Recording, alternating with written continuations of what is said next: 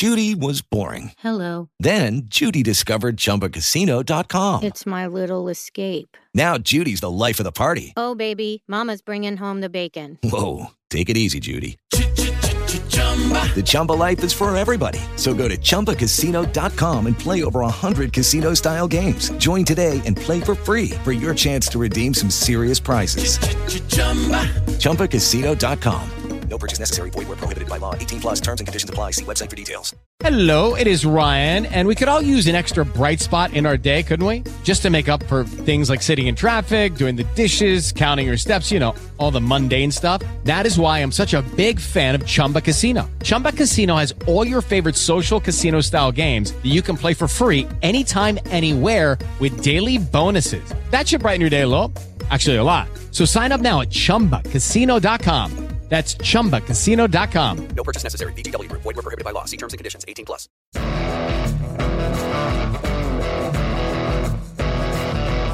Arranca Hospitality Motociclismo. El mundo de las motos en tus oídos. Hola, ¿qué tal? Muy buenas, Motocirover, semana grande en el mundo de las dos ruedas en España, semana de Gran Premio de Jerez y con esa excusa nosotros abrimos de par en par las puertas de nuestro Hospitality Motociclismo porque la temporada deportiva ya ha echado a rodar en la mayoría de las competiciones y es momento de hacer las primeras valoraciones y, por qué no, de poner nuestras primeras notas. Y no hablaremos solo de MotoGP, aviso, hablaremos también mucho de off-road porque te recuerdo que este es el podcast de las revistas Motociclismo y Moto Verde al que te invito a que te suscribas a través de tu plataforma de podcast favorita y que puedes también escuchar online desde nuestra web motociclismo.es. Ponte cómodo allí donde nos escuches porque esto arranca ya. Bueno, ¿cómo están los máquinas? Lo primero de todo, director de Motoverde, Santi Ayala, ¿cómo estamos? Mucho barro, básicamente. Otros dicen mucha mierda, nosotros mucho barro. Estamos muy bien. Bueno, eh, ya lo he dicho, vamos a hablar mucho de motocross, de off-road, porque me lo has dicho tú más que nada, ¿eh? Bueno, ya sabes que es que España y el motocross ahora mismo está en boga, somos los reyes. Eh, Marcos Abelenda, eh, hemos, hemos dicho que es semana de Gran Premio de España MotoGP, pero es que la que viene es semana de Gran Premio de España de motocross. Efectivamente, aunque bueno, la verdad es que últimamente barro, barro tampoco demasiado. Podía llover un poquito más y haber más barro, eso sería en, en más tu divertido. tierra sí que está lloviendo, ¿no? Por lo menos. Sí. Con eso nos Pero conformamos. el terreno, el terreno seco no se agradece tanto. A ver si llueve un poco, justo antes de la carrera. Estaría genial. Bueno, vamos a ver. Eh, Juan Pedro, eh, que me decías que hablábamos antes de entrar aquí que, que se le están subiendo las barbas a Boa al trial, ¿eh? Ya hay gente que le está plantando cara. Sí, sí, bueno, ya es hora, ¿no? Pero bueno, aún así, eh, Bow es mucho Bow. ¿eh? Bow Pero mucho. que, que empezara la temporada ganando eh, Busto y la Vértigo ya era una sorpresa. También hablaremos de trial. Y Nacho González, oye, menudo triplete venimos de, de ver de Bati, ¿eh? Está imparable. Buah, este año yo la, la única duda es cuántas carreras va a ganar y qué día va a ser campeón, porque la verdad es que está a otro nivel. Pues mira, qué bien se presenta este Hospitality, qué bien se presenta este año. Y yo creo que ya estaríamos todos los máquinas, así que aprovecho para saludar y presentarme. Soy Chichu Lázaro y pendiente de que todo, soneo, todo suene así de bien. Nuestro técnico Luis Blanco, que ahora nos mete en faena con esta sintonía.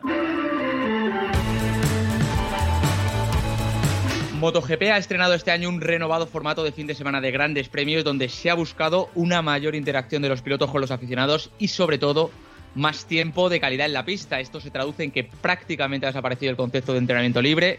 Solo existe la clase reina de apenas media hora los sábados y 10 minutos de warm-up los domingos. Todas las sesiones ahora terminan con un sistema de un simulacro de calificación y en este nuevo programa de fin de semana de grandes premios los sábados sí que han ganado mucho peso ya que se reparten los primeros puntos en esa carrera sprint que formalmente no es carrera y ni mucho menos es un sprint. En cualquier caso, es una de las mayores revoluciones que ha vivido el Campeonato del Mundo en sus más de siete décadas de vida. Una transformación orientada a recuperar la relevancia perdida, también a recuperar a ese público generalista y sobre todo a enganchar al segmento más joven de la sociedad cuyo interés por el motociclismo se ha desplomado. Tampoco es que MotoGP en este sentido haya arriesgado mucho, ya que este concepto de carrera sprint ya se venía utilizando en el Mundial de Superbike, con ese Super Pole Race, incluso en un campeonato a priori mucho más inmovilista como el de la Fórmula 1, ya desde hace tres campañas tenían su propia versión. Recuerdo que antes de arrancar este formato nos surgían muchas preguntas en nuestra cabeza. Por ejemplo, ¿cómo valorarían el factor riesgo-beneficio los favoritos? Si sería una oportunidad para los teóricos outsider o secundarios. O si habría especialistas de esta carrera de los sábados. Bueno, hemos completado estos primeros sprints y ya nos podemos hacer una idea un poco más aproximada de lo que ha supuesto su introducción en un campeonato que se ha visto obligado a reinventarse y que al menos en este caso, y según mi opinión, podemos decir que se ha acertado con el cambio. Hospitality Motociclismo, el mundo de las motos en tus oídos. Y vamos a hablar en esta primera parte de podcast de, de esta introducción que decíamos de, del sprint de MotoGP. Hemos vivido ya sprint en Portugal, en Argentina, en Américas. Vamos a empezar la temporada europea.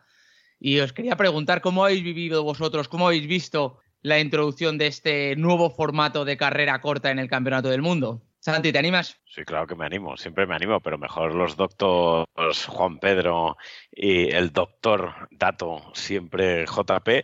Por mi parte sí que me ha llamado la atención. Es verdad que en nuestro caso, por ejemplo, tanto los de las motos de campo como los que somos seguidores de mundiales como el Superbike, es decir, categorías en las que hay al menos dos carreras durante el fin de semana o hay categorías también de, de sprint, nos ha llamado, nos ha podido llamar menos la atención la, in, la inclusión de la carrera al sprint de MXGP, eh, de, perdón, MXGP, estaba yo pensando ahí. Es que en MXGP también este año puntúan las carreras de los sábados, así que luego, luego, luego le, iba a, le, iba a pedir a Marcos que me explicase este nuevo sistema de puntuación de moto claro, de, de, de, motocross de MXGP la cabra está loca y no solo está loca, sino que tira el mote, como es en, en, mi caso. Pero sí me ha llamado la atención, especialmente también saber cómo afrontan cada uno de los pilotos esa carrera del sábado en la que habiendo puntos de por medio sí que es eh, un poquito un esfuerzo interesante, ¿no? Y realmente el, bueno, el, formato es atractivo, es eh, significativo y no ha habido tampoco demasiadas sorpresas en cuanto a los, en cuanto a los resultados, pero sí que a mí eh, lo que más valoro es que vuelvo a tener una salida, porque como yo soy eh, gran fan de hacer campeonatos de salidas, de la aceleración hacia la primera curva, pues ya soy feliz con tener más salidas durante el fin de semana. Así que en esa parte, ole, aplauso, bravo, que hagan Otro más. al que le ha ganado el sprint. Juan Pedro, tú que llevas años viendo carreras de, del Mundial de velocidad, ¿a ti qué te parecen los sprints? Hombre, como espectáculo han cumplido totalmente, porque creo que son carreras entretenidas, han estado bien, eh, pero el, todo lo que rodea o todo el cambio que ha supuesto el formato del Gran Premio con la introducción del sprint, de, de la carrera del sprint, pero yo quiero llamarla carrera, en, en MotoGP se resisten a decir que es una carrera, pero al final es una carrera.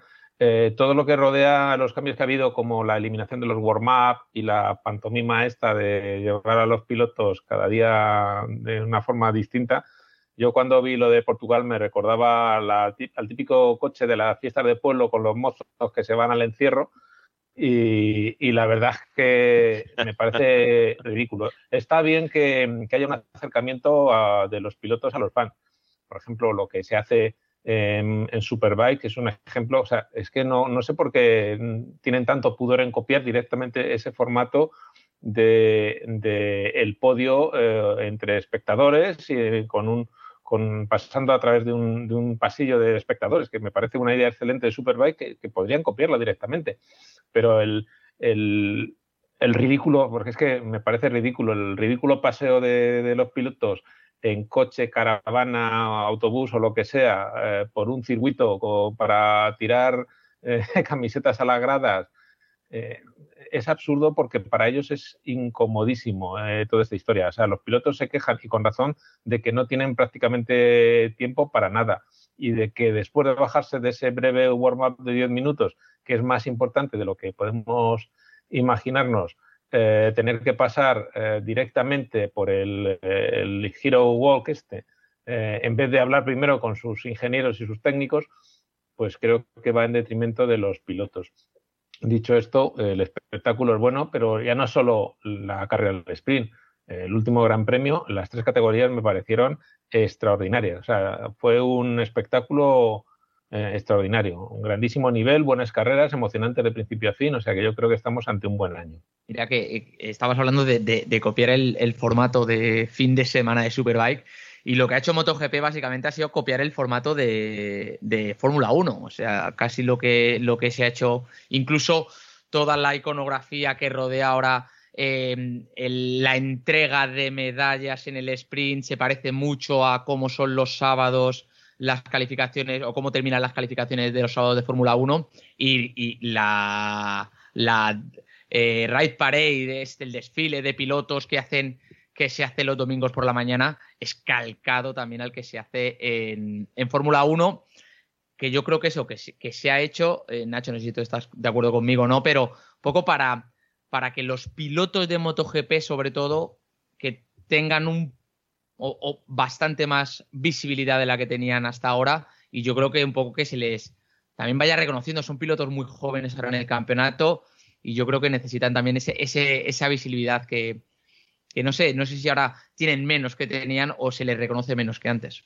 Sí, yo creo que claramente el objetivo es ese, es eh, perseguir lo que ha conseguido la Fórmula 1, que parecía que tenía una transición muy difícil después de, Alonso, Hamilton y esta gente, y de repente se han encontrado con un grupo de pilotos jóvenes que son ultra conocidos en redes, con Verstappen, Leclerc, Norris, y MotoGP yo creo que, busca exactamente lo mismo, que después de Rossi y Márquez, que han sido los ultra mediáticos, darle más visibilidad a los Bagnaia, a los Quartararo, a los Rins, Mir, y, bueno, esto yo creo que va un poco en este sentido. Es un poco lo que dice, lo que dice Juan Pedro. Mm, creo que hay otras fórmulas distintas. A mí el, formato de Superbike me gusta muchísimo. Me parece cuando vas a un paddock de Superbike es que te sientes dentro de, dentro de la fiesta. Y sin embargo, aquí, bueno, mm, yo no sé si, si estará ayudando a esa visibilización, pero sí que se hace raro. Supongo que nos acostumbraremos si nos lo quitan.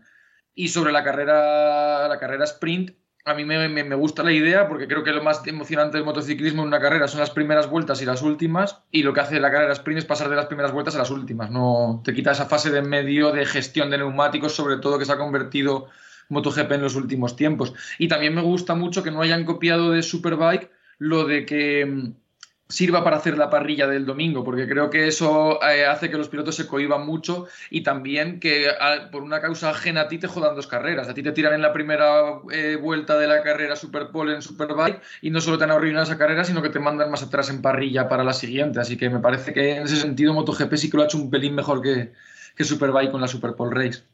Oye, Marcos, y tú que, como, como en el caso de Santi, que decía, acostumbrado a convivir con, varias mangas por evento. ¿A ti qué te ha parecido esto de, esta introducción en MotoGP? Pues a mí me ha gustado, precisamente por, por, lo que ha dicho Nacho. De hecho, que se reduce la carrera y se elimina esa fase a veces un poco tediosa de gestión. Y, precisamente a mí la que más me gusta ahora es la, la sprint race. Me gusta más que la, que la del domingo, la verdad. Es más, más intensa, ves protagonistas diferentes da una oportunidad a pilotos que a lo mejor no son tan buenos gestionando, pero, pero son más, más, tienen más sprint precisamente en, tandas cortas. A mí me parece interesante, me gusta. Yo, yo reconozco que a mí, a, mí, a mí me ha gustado mucho. Me gustó desde el primer día, me, me gustó el formato no se me hizo corta, de hecho. Y de hecho, hay, hay, muchas carreras que se me hacen largas de, de MotoGP, incluso de las clases intermedias. Mira, en las clases intermedias también, en eh, este, este, año también se han reducido algunas vueltas. Yo veo que, incluso en Moto 2 y Moto 3 se podría, se podría incluso quitar más, más, más vueltas a las, a las carreras, ¿eh? porque ya te digo, a mí es, este formato me, me está gustando, me ha, me ha ganado desde el primer día.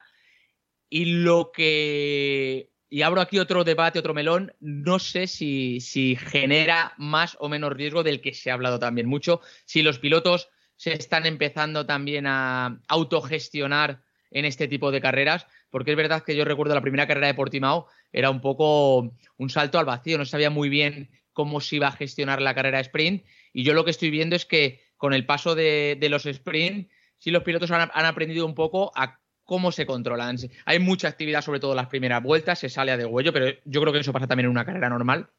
Pero sigue habiendo ese impasse, a lo mejor ese momento de calma tensa en el intermedio.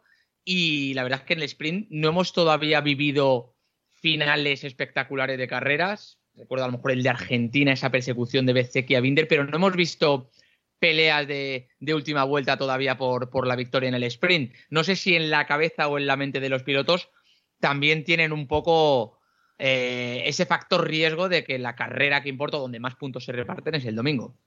With the Lucky Land slots, you can get lucky just about anywhere.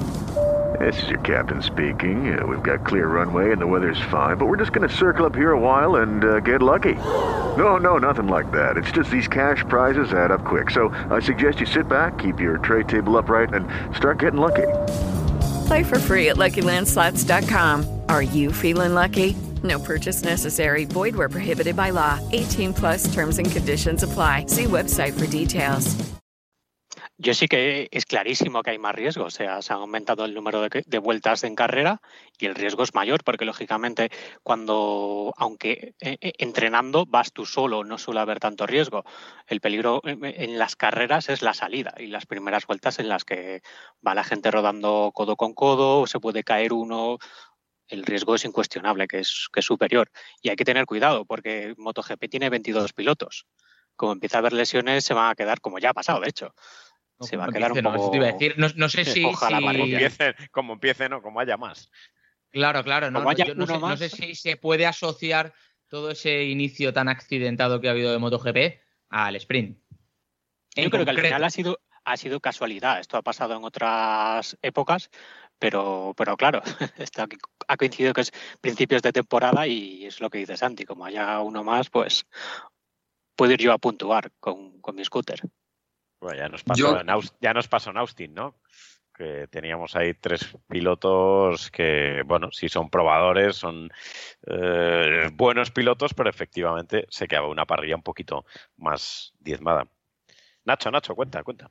Yo creo que no que ese carrusel de lesiones que hubo sobre todo en Portimao no se debe tanto a la carrera sprint, que como es verdad ha dicho Marcos, sí que añade un poquito más de riesgo, sobre todo porque hay otra salida que es donde más riesgo hay, en las primeras vueltas más contacto, pero al final en el sprint solo hubo un lesionado, que fue Bastianini, si no me equivoco. O sea, por ejemplo, la lesión de Paul yo creo que viene motivada por otros factores distintos, que son el hecho de que el, el viernes por la tarde, a última hora, con la pista fría, se haya convertido en una FP0, o sea, una Q0, perdón, en la que ya te, puedes meter directamente a la Q2. Y, una cosa que para mí, que yo llevo diciendo años con Qatar y ahora con Portimao, que creo que es muy problemático que la primera carrera del año se haga en un sitio donde han hecho test dos semanas antes o una semana antes, porque llegan todos ya al borde del límite. Entonces, durante el fin de semana, al final, lo que tienen que hacer es intentar superar ese límite llegan todos ya con tantísima experiencia que ya no pueden casi mejorar más y para mejorar más se la tienen que jugar mucho. Yo, yo es que haría siempre los test de pretemporada en un circuito distinto al que, alguien inauguró la, temporada y creo que eso fue más factor que la carrera sprint en el número de lesionados. Porque también eso lo que hace es que comprimir muchísimo más la carrera. En Portimao lo vimos, no se abrían huecos ni en el sprint ni en la carrera, tardaron muchísimo. Y, en Qatar lo vemos todos los años, que el decimoquinto entra a 20 segundos porque están ya las motos tan afinadas que comprime de forma artificial muchísimo más porque al final es un gran premio de 5 o 6 días.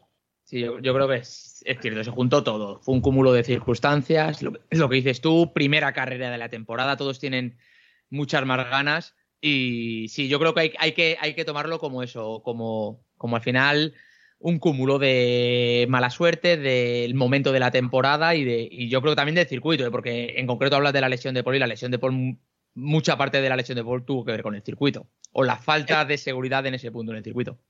Es que, Chechu, precisamente esto como que avanzaba antes Santi, es, en, en, MXGP hace años que existe la qualifying, qualifying race que se hace los sábados, pero hasta este momento solo determinaba, era, era la pole position, determinaba el orden de posición en la salida de las dos mangas del, domingo. Hace años ya se intentó que estas carreras puntuaban, porque el problema que tenía es que los pilotos se sprintaban un poco en las primeras vueltas y una vez se, se situaban, no atacaban. Y entonces el público veía una carrera en que los, los, pilotos iban pues la mitad del tiempo de paseo o algo así.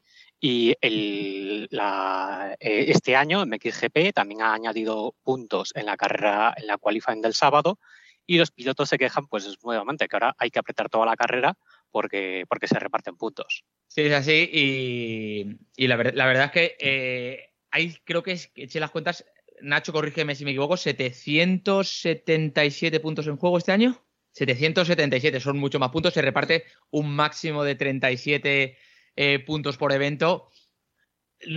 claro, perderse carreras, eh, tiene menos importancia, por así decirlo, porque hay muchos más puntos en juego, pero bueno, o sea, nunca es bueno, evidentemente, evidentemente eh, no puntuar.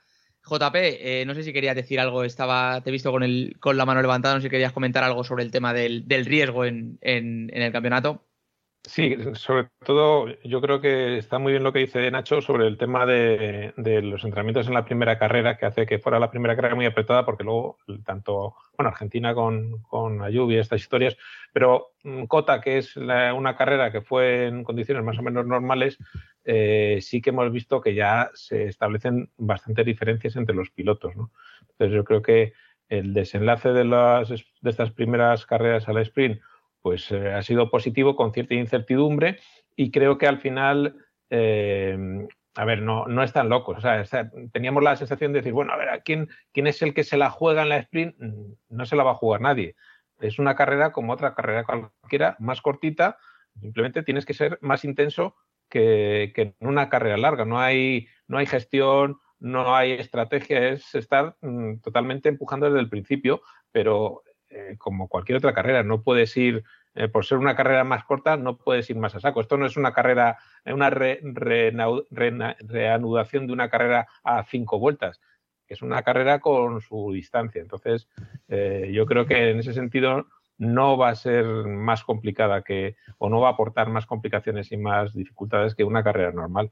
¿Y, especialistas? Se hablaba mucho de era una carrera hecha para Márquez, no hecha para Márquez, pero en la que Márquez podía explotar muy bien sus circunstancias, sus condiciones. es que yo creo que la clave ahora eh, de, la sprint o de la carrera principal eh, sigue estando que en los entrenamientos no te puedes dormir en ninguna, en ninguna de las dos carreras, en ninguna categoría, eh, y en especial en MotoGP, porque está tan apretado que ya lo que te condiciona realmente tanto la sprint como la carrera en sí misma es la posición en la que salgas en los entrenamientos. Esa es la clave de todo. O sea, yo creo que, y, ese es el problema que tienen ahora de la urgencia con la que tienen que ajustar su moto, prepararla y dejarla en condiciones de hacer un tiempo, que solamente, solamente tiene dos sesiones y, bueno, y, eso pues sí que me parece más arriesgada la situación que viven los pilotos los viernes que lo que puede, el, riesgo que puede generar la carrera de sprint del sábado. Bueno, entonces, eh, en línea general, le damos nuestro aprobado al, sprint, ¿no? Hay unanimidad, a todos nos ha gustado el sprint. ha tardado en llegar. Ha tardado, mira, me apunto, me apunto. En llegar.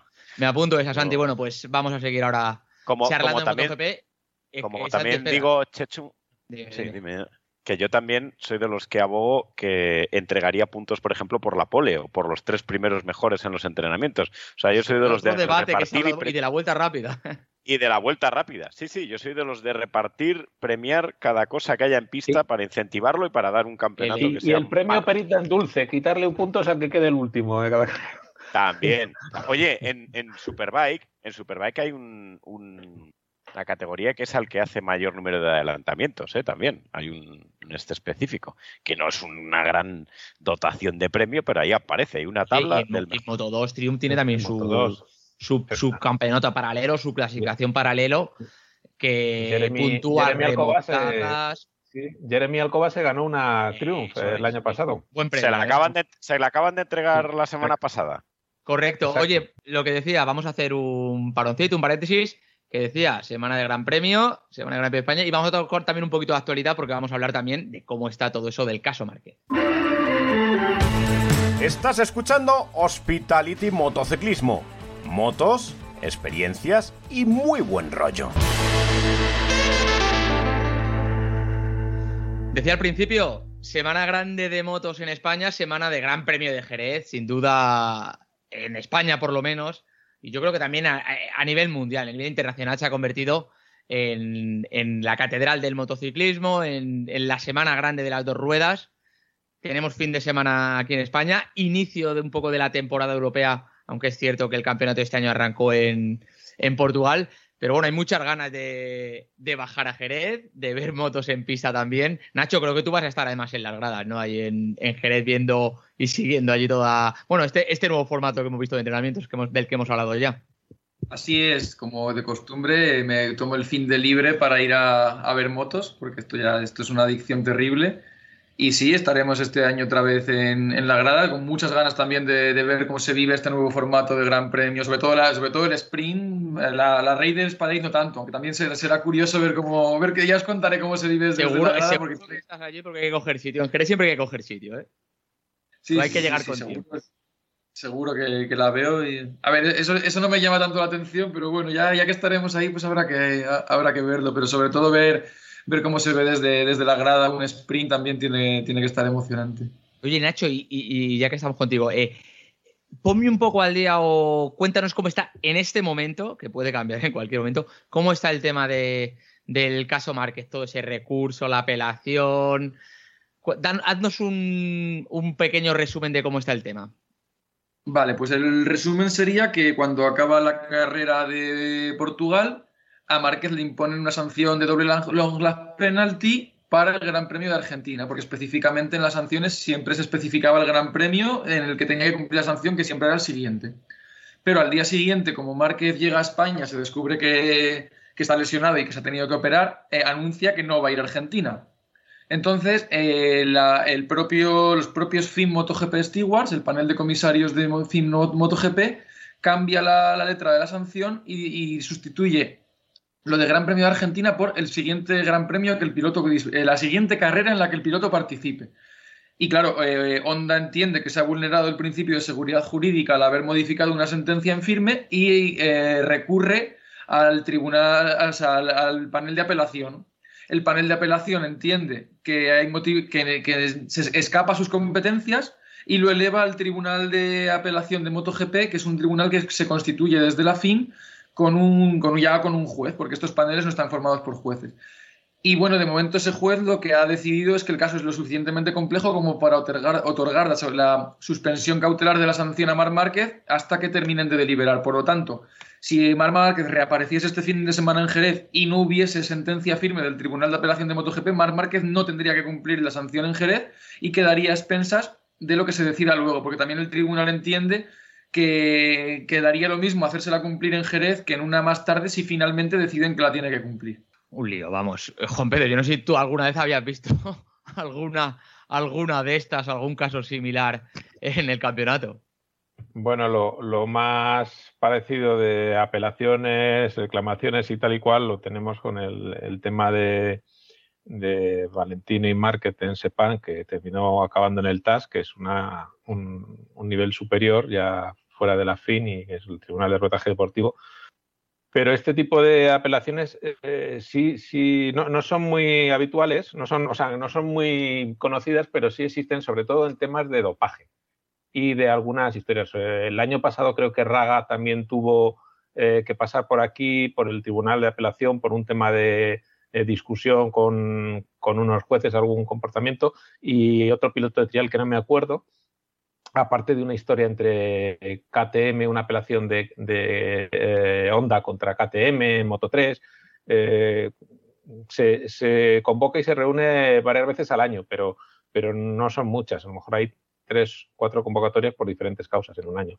Eh, lo que pasa es que para un tema de sanciones es la primera vez que llegamos a esto y precisamente ahora estoy trabajando en un artículo para la, revista Motociclismo, para el número de mayo, sobre ahondando un poco en, por qué estamos en esta situación de, eh, sanciones, por qué hay un panel de comisarios, en qué momento estas acciones que se asumían como, como lances de carrera, como situaciones que se sucedían y que, nadie deseaba, pero que se sucedían y que no tenían por qué ser sancionadas, pasaron a, sancionarse, ¿no? Porque si buscamos eh, precedentes en el pasado, eh, la carambola de Márquez en Portimao eh, tocándose con, Jorge Martín y derribando a, Miguel Oliveira es muy similar a aquella imagen que todos recordaréis de Duhan cayéndose en Donington y llegándose puestos a Barros y a Swan.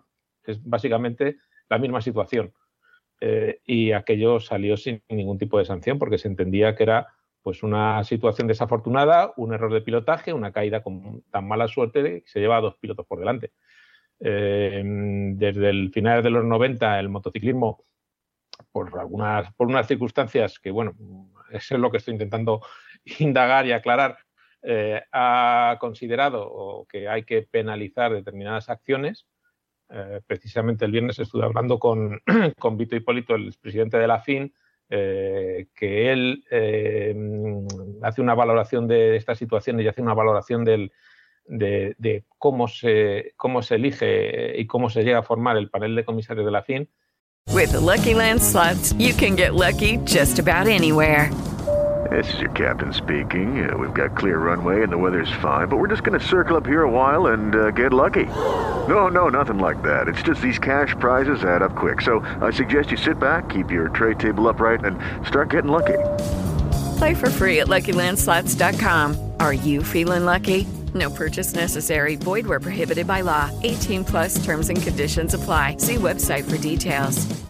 ¿No se merece tu familia lo mejor? Entonces, ¿por qué no los mejores huevos? Ahora, Egglands Best están disponibles en deliciosas opciones. Huevos clásicos, de gallina libre de jaula y orgánicos de Egglands, que ofrecen un sabor más delicioso y fresco de granja que le encantará a tu familia. En comparación con los huevos ordinarios, Egglands Best contiene la mejor nutrición como 6 veces más vitamina D, 10 veces más vitamina E y el doble de omega 3 y B12. Solo Egglands Best. Mejor sabor, mejor nutrición, mejores huevos. Visita egglandsbest.com para más información que es algo que, sobre lo que él ya no, no consiguió controlar la situación como quería, porque él estima que lo que hace falta es que haya más formación dentro de los comisarios. Es una formación continua, no es poner a una persona con una trayectoria mayor o menor en un campeonato o una experiencia en competición y ponerle al frente de la, del panel de comisarios. Ese es el tema de Freddy Spencer. A él le parecía, eh, textualmente Vito me dijo, yo me pongo a los pies de Freddy Spencer,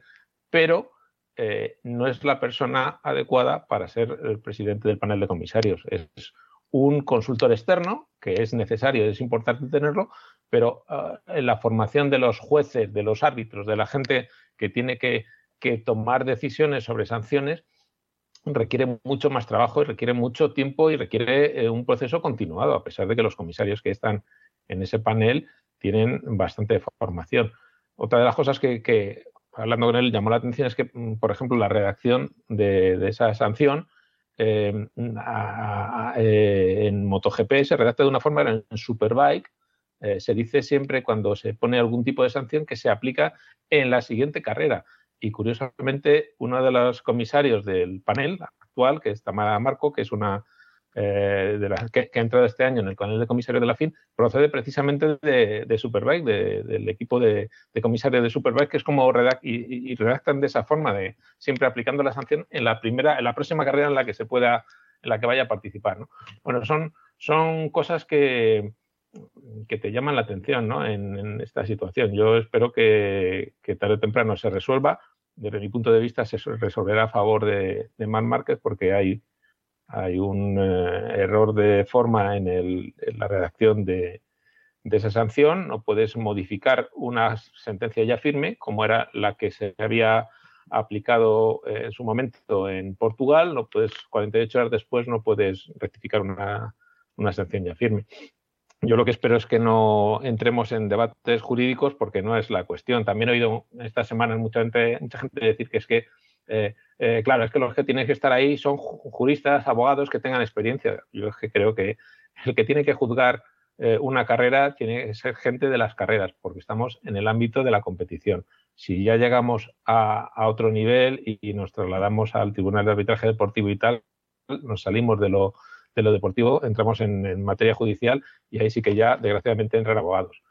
En cualquier caso, pues bueno, yo creo que, como digo, se resolverá a, favor de la apelación de Márquez y Honda y, esto pues será una enseñanza de cara al futuro. Yo creo que lo que tiene que hacerse eh, es eh, trabajar más a fondo, como me decía Vitipólito, hacer un proceso de formación, reciclaje, es algo continuo, no, eres comisario de la FIN y ya está. Eh, la gente que accede a esa posición tienen ya mucho recorrido eh, a lo largo del campeonato, delante, a lo largo de diferentes competiciones, pero se necesita un reciclaje y un reciclaje y una formación continuada.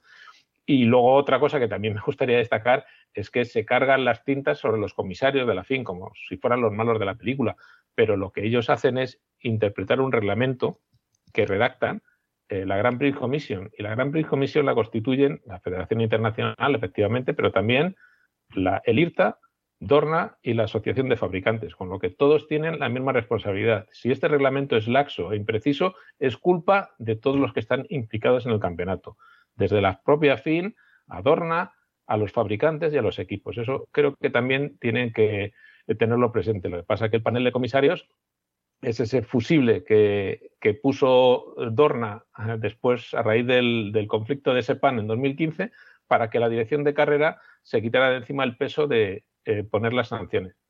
Pero todo sigue funcionando igual, salvo eso. Es decir, dirección de carrera eh, ve una acción. Juan Pedro, lo, que no quita, perdona, Juan Pedro, para que en, este caso eh, se haya hecho una chapuza con el tema de la sanción y, la responsabilidad es de, los, de los que escribieron esa, de los que redactaron esa sanción. en este caso de los comisarios. Porque el, pero porque el reglamento... se hizo más chapuza aún cuando se reescribe esa sanción a la carta de Márquez. Y todo se hace, y yo creo que todos lo sabemos, lo podemos imaginar, por quién es el que le hace la sanción, que es porque es Amar Márquez. Si esta sanción se la hacen a Nakagami, no pasa nada. Y si Nakagami no está en Argentina y no puede cumplir la sanción, a nadie le choca. Claro, en este caso, pero lo que, es Márquez. Y, y, cuando Márquez anuncia que no va a estar en Argentina, es cuando se forma el revuelo de que Jeta eh, se va a saltar la sanción, va a llegar limpio a, Estados Unidos. Hombre, pues claro, así funciona, así, así por lo menos hasta ahora ha funcionado este campeonato, o así hasta ahora ha funcionado las sanciones. Claro, querer reescribir a posteriori, a mí me parece, ya te digo, me parece una tremenda chapuza y todo lo que no sea, en mi opinión, ¿eh? y sin saber absolutamente nada de leyes, de juiz, de, de jurisdicción ni nada, todo lo que no sea que en este caso a Márquez le den la razón o al equipo Honda le den la razón, para mí sería una cacicada. ¿eh? Claro, es que es otro problema que hay, que es que eh, desgraciadamente hay determinados pilotos que cargan con una mochila eh, que me parece injusta. Pero eso es otro tema, si que, puede darnos para hablar en otro momento. Pero lo que yo quiero decir es que, evidentemente, el panel de comisarios redacta mal esa segunda, la, la adenda que hace sobre la primera sanción. Eso es un error. Pero el error parte de que hay un reglamento mal redactado, mal eh, elaborado, que deja muy abierto a la interpretación de los jueces, de los eh, comisarios, la, reglamentación, cuando en realidad tendría que ser todo clarísimo y meridiano. Y el problema es que, repito, la redacción no es de los comisarios de la FIN, la redacción del reglamento es de la Grand Prix Commission que la constituyen esa gente. Y luego, insisto, esto es también una responsabilidad de dirección de carrera. Dirección de carrera sigue siendo la que dice, oiga, esto que ha pasado es punible. Señores de la FIN, digan qué sanción les ponemos. Eh, eso es otro tema que también parece que la dirección de carrera se ha lavado las manos. Pero dirección de carrera es la que dice que a Bastianini no hay que ponerle sanción y a Joan Mir sí perdona, Bastianini, a Marini cuando tira a Bastianini no hay que ponerle sanción y a Joan Mir cuando estorba y saca de la trazada a Fabio Quartararo, sí. Y entonces les dice a los, a los comisarios de la FIN, señores, ¿qué hacemos con esto? ¿Qué sanción les ponemos a este señor? Entonces, esto es lo que eh, me parece tremendo. O sea, eh, independientemente de los errores, me parece tremendo que la gente se cebe con los comisarios de la FIN. Me parece tremendo porque ellos tienen su trabajo, tienen su formación, son gente con, bastantes años de carreras a diferentes niveles. Yo puedo estar de acuerdo con Vito Hipólito en que Freddy Spencer quizá no es el, mejor elemento para estar presidiendo, eh, el panel de comisarios, que además la presidencia del panel de comisarios la asigna el IRTA. Y resulta que son los comisarios de la FIN, pero la presidencia el que le decide quién preside la, comisión de el panel de comisarios es el IRTA. O sea, hay una serie de cosas que no se entienden. Entonces, eh, insisto, no, no solo tenemos que, exigir a los comisarios de la FIN más precisión, sino a toda la organización conjunta que se, encuentra, que se encarga de administrar toda la justicia en las carreras. Nacho. Yo lo que venía a comentar es un poco en la línea que lo que está diciendo Juan Pedro, que el problema en, este concreto, en este caso concreto del reglamento es que la vuelta larga, la long lap penalty, que se introdujo hace pocos años como una, buena idea para una sanción leve, digamos, eh, no se desarrolló en absoluto en el reglamento. O sea, no, no hay información ninguna en el reglamento sobre cuándo se considera cumplir una, long lap. Porque yo digo, vale, ahora Márquez, imaginaos que le, le, sancionan para, para Jerez Eh, si Márquez se lesiona el sábado y no puede salir a carrera, ¿le guardan la sanción? Si Márquez se cae en la vuelta de calentamiento, le guarda la sanción. Si Márquez se cae en la primera vuelta y no le da tiempo a cumplir la lap, le guarda la sanción. Hace unos años Alonso López en Moto 3 se cayó haciendo la long lap penalty. A nadie se le ocurrió que tuviese que hacer en la siguiente carrera. Era ridículo. Le, pusieron una, de hecho, una carrera en la que tuvo dos long lap. Primero salió con una por una que había en entrenamientos y la cumplió. Y luego pisó varias veces el verde, le pusieron otra. Cuando la estaba haciendo se cayó a nadie se le pasó por la cabeza que tuviese que hacer una long lap en el siguiente Gran Premio que corriese. Entonces, ¿cuándo se considera cumplida una long lap? Yo creo que es que eh, hay un vacío tremendo legal en el reglamento con las long lab en concreto. Buen tema. No sé, Marcos, también, si también, algo. No, yo, hay una parte que eso es ahora del momento actual, que todo se, se externa, se, se hace muy público, ¿no? Las retransmisiones es parte del show, es como un gran hermano, ¿no? Antes las decisiones de los comisarios deportivos quedaban ajenas de esa retransmisión televisiva y ahora es un elemento más. Siempre nos aparece el rótulo abajo, tal, pendiente de revisión. Esto hay que decidirlo. Entonces, dentro de ese espectáculo televisivo está también las decisiones de comisarios deportivos que se les pide una inmediatez que a veces requiere visualización. Lo hemos visto, ¿verdad, Nacho? Este fin de semana, por ejemplo, en el Campeonato del Mundo de Superbike, en la categoría Super Sport 300 especialmente. Dos carreras y los seis posibles ganadores están esperando a una decisión y revisión de los comisarios deportivos que incluso a posteriori de la entrega de trofeos se ha modificado también, especialmente en la categoría de Super Sport 300 que ganaba Humberto Mayer, luego no ha ganado porque el track limits, hay cosas que también quedan sujetas a la percepción del comisario deportivo, qué es track limits, qué no es, que está más o menos claro, a veces no tan claro, entonces, dentro de esa inmediatez que exige tomar las decisiones, que puede ser comparable con el fútbol, con el bar, dentro de esa necesidad de tener una resolución de algo que a lo mejor lleva un poco más de tiempo, porque efectivamente el comisario deportivo tiene en la cabeza el reglamento y debe saberla, pero a veces también necesita, espera, artículo 37, no, va, decide, da igual, que eso ocurre con todos los promotores y lo sabemos. Oye, no, no, hay que, hay que ir a la tele, la tele manda, hay que poner el podio, hay que no sé qué, ya lo decidiréis después, los podios haces con los resultados provisionales toda esa inmediatez televisiva y todo ese espectáculo generalizado también ha llevado a los comisarios deportivos a entrar en un papel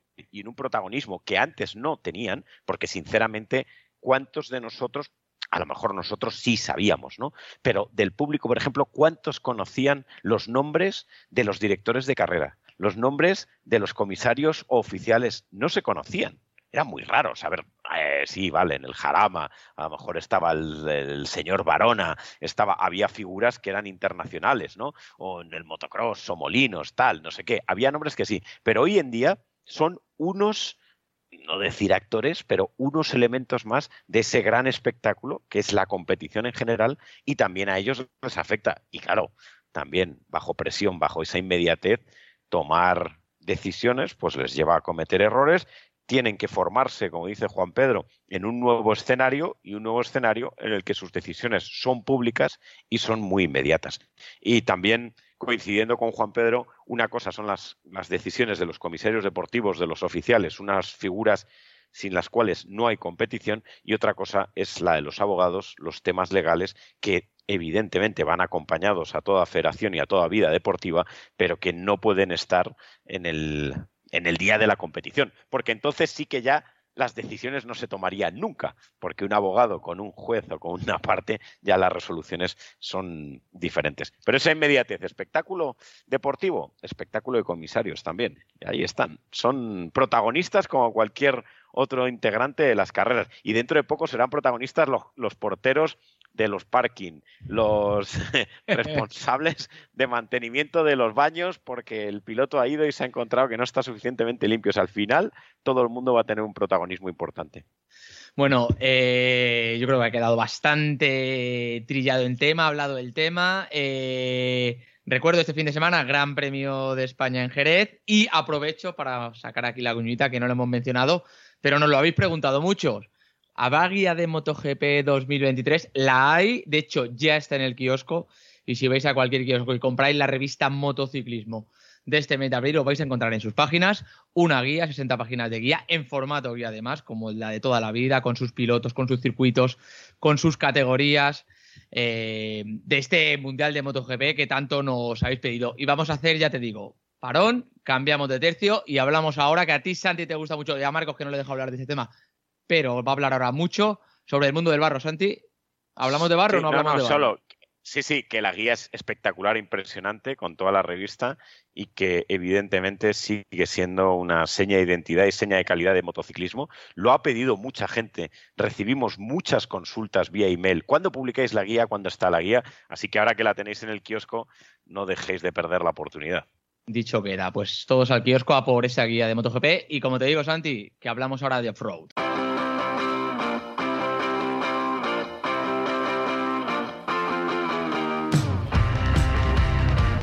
Prometido de deuda, hemos dicho. Hablamos ahora de, del mundo del off-road. Ahora sí que paso el testigo de esta moto. La van a conducir a partir de ahora, sobre todo Marcos y, y Santi, porque vamos a hablar mucho de motocross, por ejemplo, porque en dos semanas decimos el Gran Premio de España de motocross, y porque Marcos te leí que creo que el mejor resultado global de la historia del motocross español Arrancamos así el año y ahora, si no me equivoco, Jorge Prado lidera el Mundial de MXGP.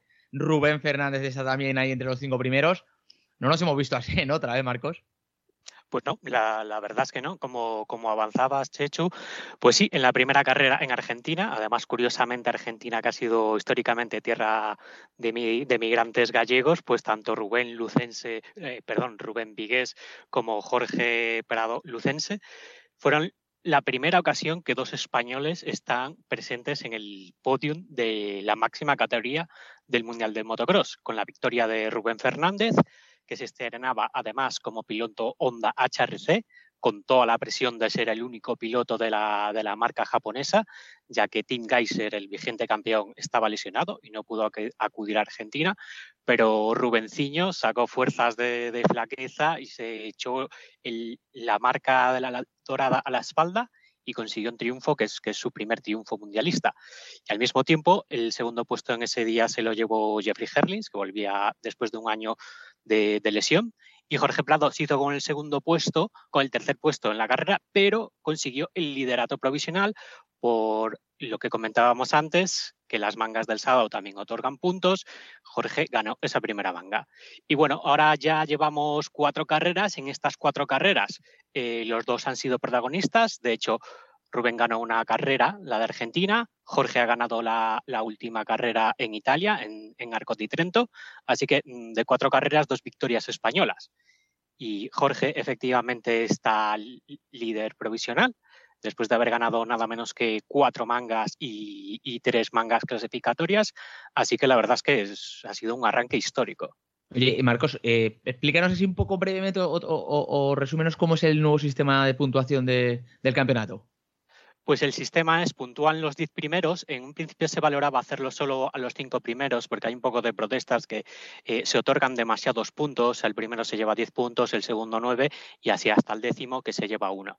Entonces mm, hay cierta polémica porque se dice que tiene demasiado peso la manga del sábado, como por ejemplo, la verdad es que a Jorge le está sirviendo muy bien para liderar, porque es verdad que Jorge su gran fortaleza son las salidas, arranca primero, sprinta muy bien y, en mangas que no son muy largas, en las que otros pilotos tienen más, más aguante físico, como, físico, como es por ejemplo Harley, que en las últimas vueltas es un demonio, es increíble cómo aguanta este piloto en las últimas vueltas, pues esto es verdad que está favoreciendo a Jorge, pero la verdad es que si miramos un poco eh, el cómo se otorgan los puntos, pues en las mangas del domingo, que son de 30 minutos, se otorgan 25 puntos y en las de los sábados, que son de 20 minutos, se otorgan 10 puntos. Así que yo creo que tampoco va a tener una influencia determinante en el campeonato. O sea, si quieres ganar el campeonato, lo de ir a por las carreras del sábado no te va, no te va a dar el mayor rédito de puntos.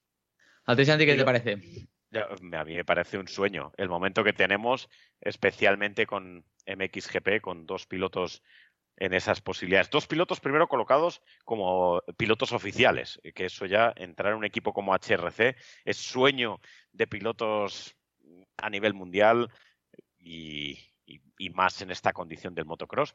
Y luego también el sueño que tenemos, porque Prado ya ha sido bicampeón del mundo de MX2 y nos hizo soñar en eso que nunca había tenido antes el motocross en España, hacernos soñar también en el otro mundial en el que estamos destacando, que es el mundial eh, femenino, en el Woman MX, donde por vez primera Daniela Guillén ha estado liderando el campeonato del mundo, ganó en Cerdeña, fue el, ganó su primera carrera y fue la que conquistó su primera victoria de Gran Premio y es la líder favorita del campeonato, la piloto de la, la, catalana, aunque ahora se ha venido a residir, a vivir a Madrid, justamente para estar con su equipo, para estar también trabajando en forma más directa con su compañera de equipo con Gabriela Seis Dedos y con toda la, estructura del equipo Gas Gas eh, Las Lab.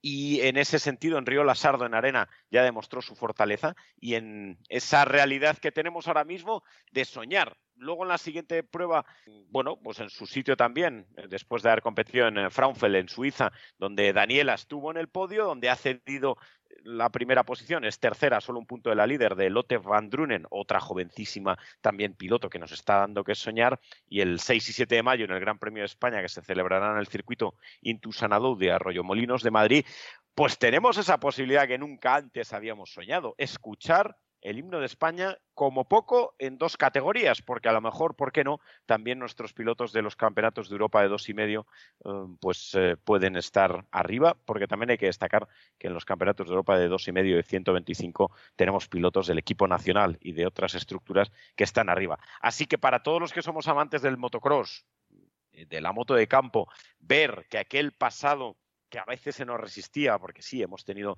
grandes protagonistas, efectivamente, desde la época de pilotos de Tony Elías, de Pablo Colomina, gente que ha salido al Mundial, desde la época de los grandes momentos dorados de Francisco Javier García Vico, de ese primer campeonato del mundo que llegó con Carlos Campano en MX3, desde ese, desde ese paso de otra serie de pilotos como Chevy Colomer, que ganó en 125 en el Mundial. Eh, bueno, de todo ese legado del pasado, llegar a esta circunstancia y soñar en que España también puede estar delante, y especialmente con nuestras chicas que el año pasado ganaron el motocross de las naciones femenino en Talavera de la Reina, Gabriela y las, las Elas, como le llamo yo, Gabriela y Daniela, eh, es para disfrutarlo.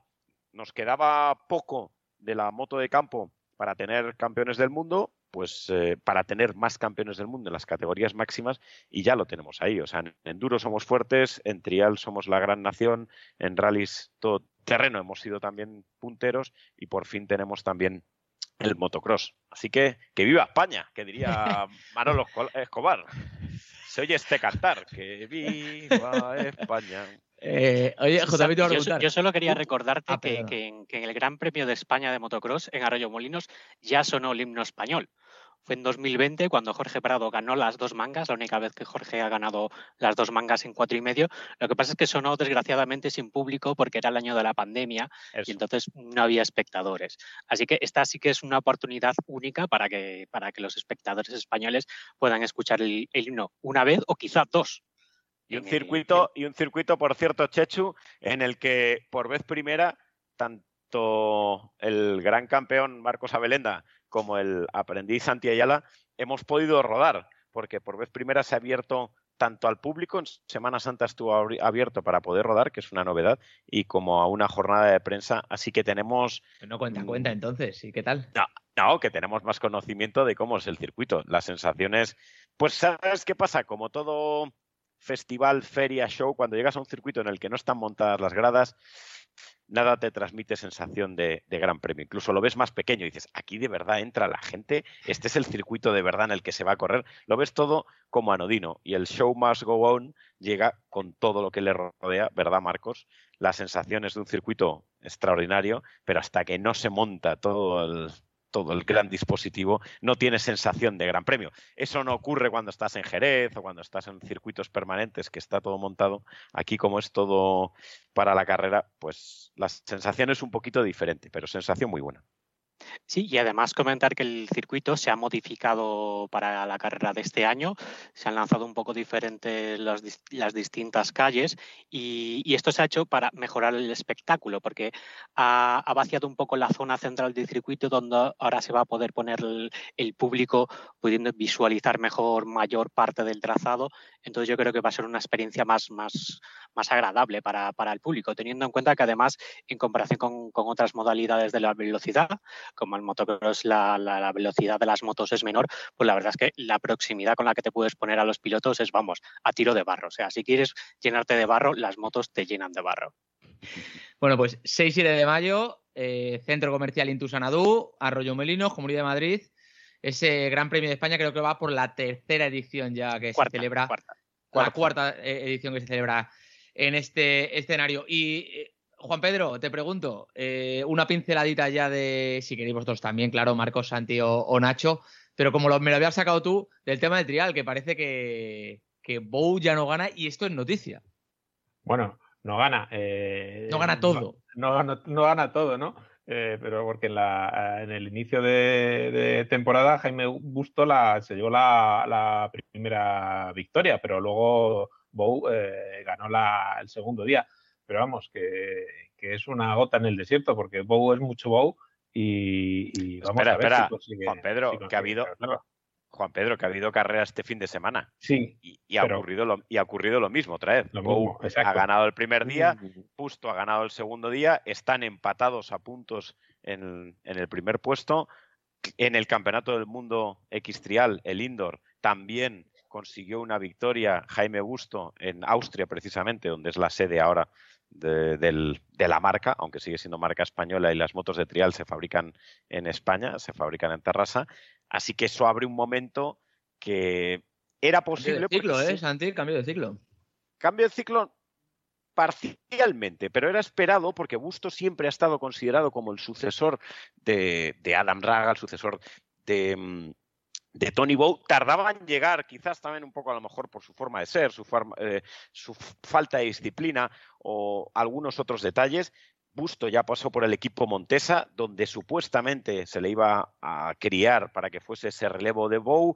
Salió de Montesa, estuvo en GasGas, estuvo en otras marcas como Vértigo. El año pasado por fin consiguió GasGas ficharle porque llevaba dos años detrás de él para tenerle y ahora está con una disciplina con muchos medios, que eso es verdad que al igual que Bow, calidad de piloto aparte, tiene toda una Montesa Honda HRC detrás que le pone todo lo que necesita para entrenamientos, esto ahora muchos más medios y lo está aprovechando. Un busto que está muy centrado mentalmente porque quizás otros años atrás era un poco más cabra loca, por decirlo así, y está dando sus resultados. ¿Fin de ciclo? No, o sea, Bow sigue siendo mucho Bow, pero es noticia que en un año ya Busto le haya ganado tres veces y pueda ser una resolución de, del título. Próxima carrera en Japón, ahí veremos, donde ya ganó Busto en el pasado. Mm, interesante cuando menos y muy atractivo.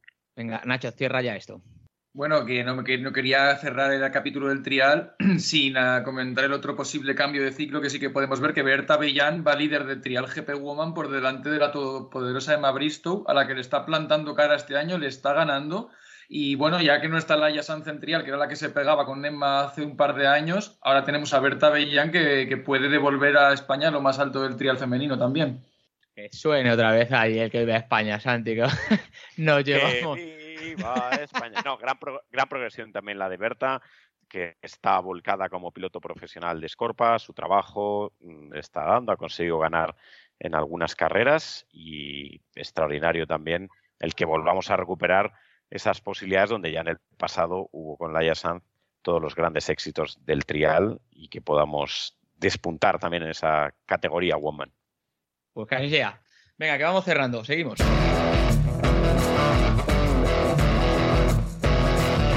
Pues lo que he dicho, eh, que este podcast que hemos tratado así, popurrí de competiciones, hemos hablado, de MotoGP, hemos hablado de MXGP, de trial, del mundo de los road, pues va llegando a su fin. Eh, me despido de esta super mesa de redacción de estos máquinas. Santi, Juan Pedro, Marcos, Nacho, muchas gracias por todo. Gracias por esos pedazos conocimientos y esas opiniones que habéis dado sobre todos estos temas.